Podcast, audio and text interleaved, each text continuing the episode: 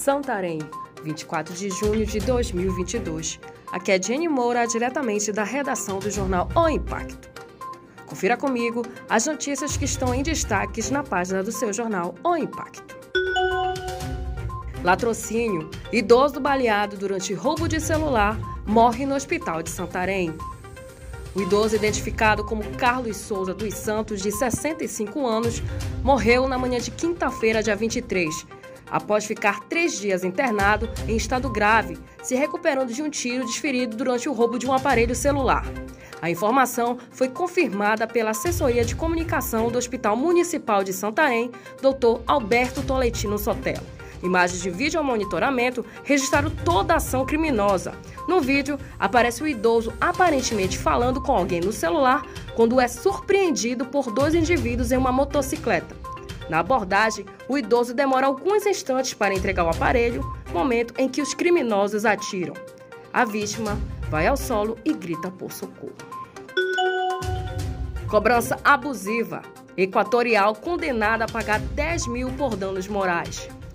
A Equatorial Energia também foi condenada a título de danos morais a pagar ao centro recreativo um montante de 10 mil reais a ser corrigido monetariamente e acrescidos de juros de mora de 1% ao mês a partir do evento danoso.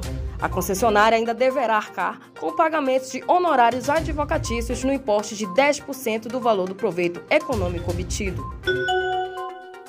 Filho que matou o próprio pai com golpes de teçado é condenado em Santarém.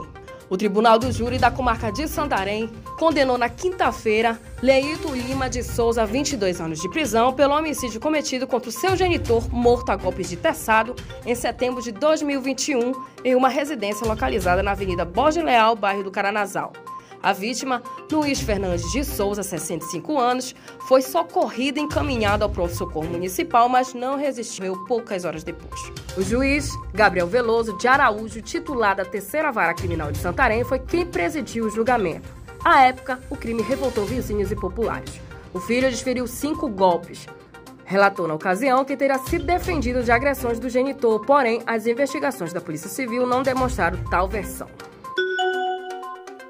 E para mais notícias, acesse www.oimpacto.com.br. Muito obrigada e até a próxima.